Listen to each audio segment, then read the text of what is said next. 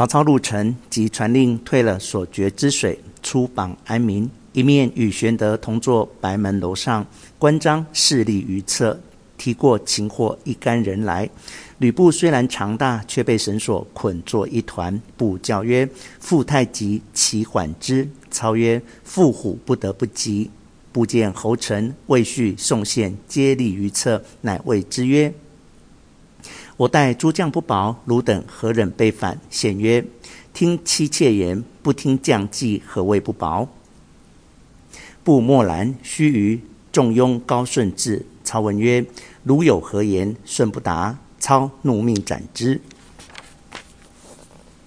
徐晃解成公至。操曰：“公台别来无恙？”公曰：“汝心术不正，吾故弃汝。”操曰：“吾心不正，公又奈何独视吕布？”公曰：“布虽无谋，不是你诡诈奸险。”操曰。公自谓足智多谋，精进何如？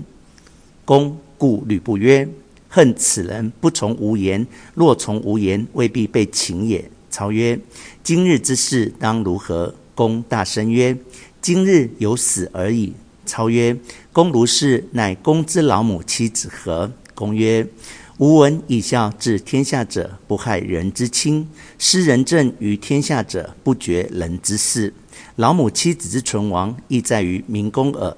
吾生既被擒，请急就路，并无挂念。操有留恋之意，公进步下楼，左右牵之不住。操起身弃而送之，公并不回顾。操谓从者曰：“即送公台老母妻子回许都养老，怠慢者斩。”公闻言，亦不开口，深谨就行，众皆下泪。操以棺柩陈其尸，葬于许都。后人有诗叹之曰：“生死无二志，丈夫何壮哉？不从金石论，空负栋梁材。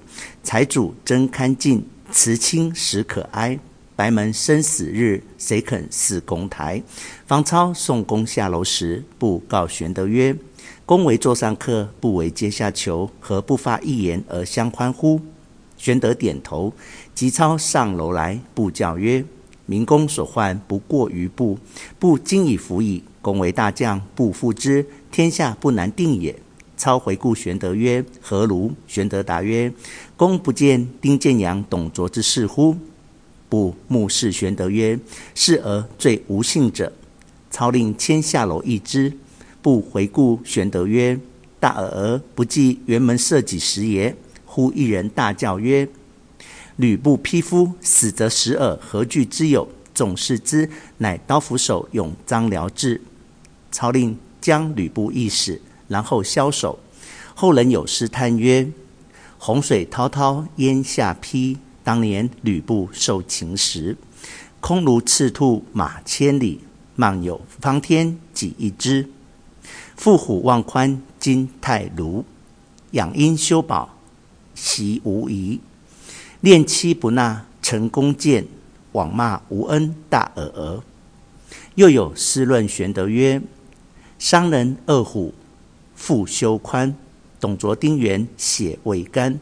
玄德既知能担负，真如留取害曹蛮。”却说武士勇张辽至，操指辽曰：“这人好生面善。”辽曰：“濮阳城中曾相遇，如何忘却？”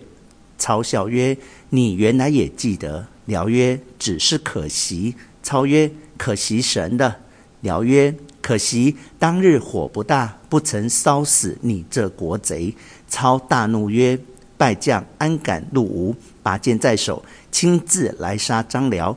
辽全无惧色，引颈待杀。曹操背后一人攀住被绑，一人跪于面前，说道：“丞相且莫动手，正是。”岂哀吕布无人救，骂贼张辽反得生。毕竟救张辽的是谁？且看下文分解。